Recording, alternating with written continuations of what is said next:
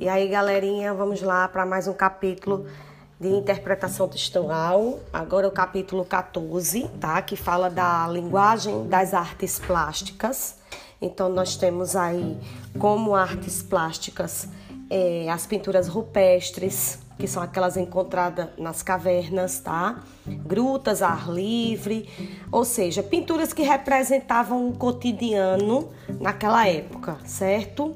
Então, nós vamos agora para uma possível definição, vamos analisar esses aspectos e essa recepção por nós dessas linguagens das artes plásticas, nos apropriarmos dos elementos para essa interpretação visual, tá?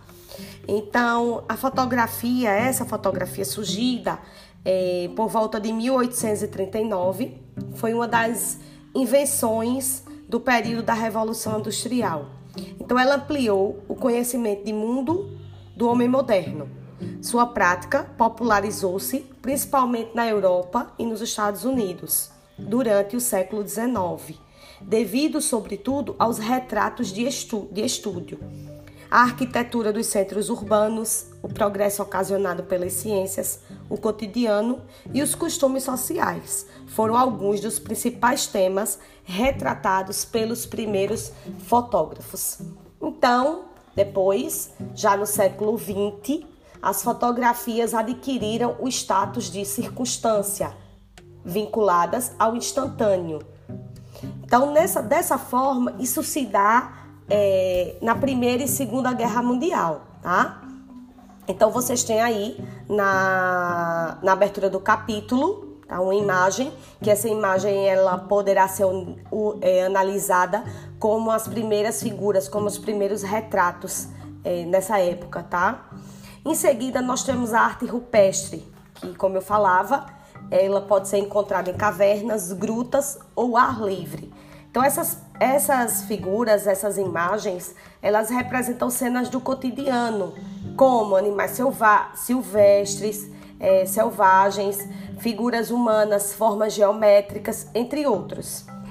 É, as interpretações dessas imagens elas causam muitas controvérsias, mas em geral elas tratam dessa relação do homem com o meio natural e sobrenatural, pois alguns estudiosos eles, eles fazem essa relação a cerimônias e rituais religiosos, tá bom?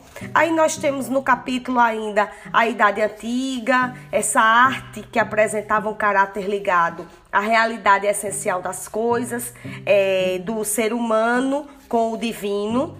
É, nós temos os povos do Oriente com o Ocidente, que também tiveram uma grande produção artística pautada com essa relação apresentando com vigor, principalmente na arquitetura, tá? Então, nós temos aí os primeiros séculos da era cristã, que pode ser encontrado com a impotência, a imponência do Império Romano, que era uma arte mais simples e despojada com recursos técnicos. A arte paleocristã, na Idade Média também a gente observa, é, chegando aí no século, é, século 5 ao século 14, tá? Depois de Cristo. Essa forte influência da igreja no mundo da arte. A gente observa as igrejas, elas têm vários cenários que representam essas artes plásticas e também tem uma interpretação para a nossa realidade tá? Então essa interpretação da produção visual artística, ela também está ligada às mudanças sociais e culturais decorrentes da ascensão de uma nova classe social. A arte visual renascentista também é caracterizada pelo naturalismo ou pelo realismo, é, por meio da arte barroca, que significa pérola irregular ou deformada.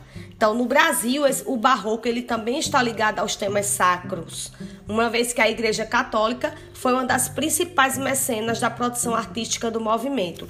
E o maior representante brasileiro dessa arte é o escultor e arquiteto Antônio Francisco Lisboa, Lisboa mais conhecido como Aleijadinho. Então, a gente é, estuda um pouco, lê sobre esse capítulo das artes plásticas e discute na nossa aula ao vivo, tá bom, pessoal? Espero ter contribuído aí um pouquinho por meio desse podcast com o conteúdo Artes Plásticas.